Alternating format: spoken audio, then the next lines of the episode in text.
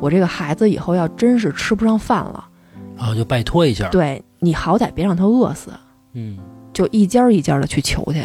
他说他当时记得特别清楚嘛，他一个十几岁的孩子，就扶着他爸爸坐着这个公交车，步履蹒跚的在大街上走，从这家亲戚辗转到另外一家亲戚家。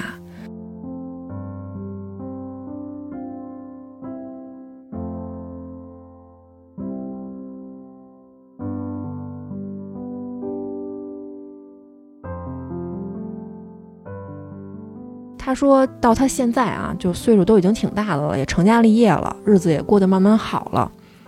他这么多年了，从来不吃饺子。嗯，一吃就想他爸呗，估计啊，落下阴影了，就在他心里边，就是饺子就代表着难受、难过。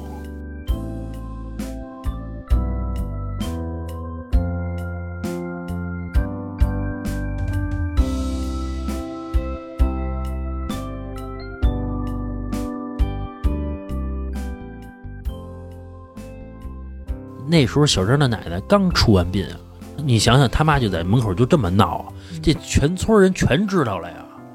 后来小张无奈了，实在没有办法了，最后就是把房子卖了。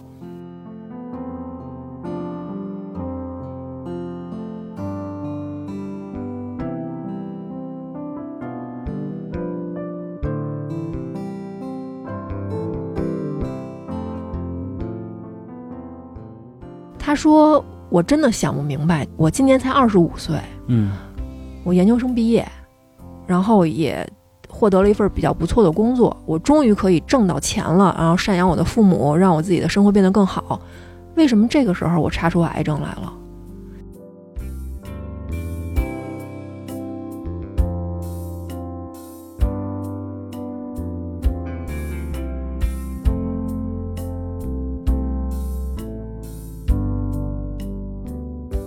他当时看见这对情侣的那个感觉，就觉得，哎呦，原来这个世界上是真有爱情的。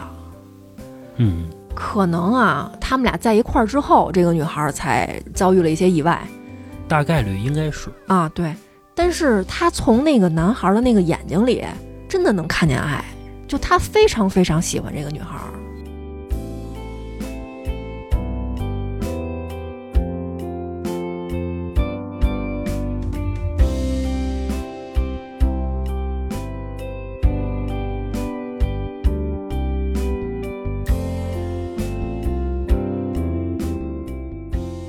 就那个看着得有六七十岁的爷爷了，不停的给他鞠躬，说谢谢。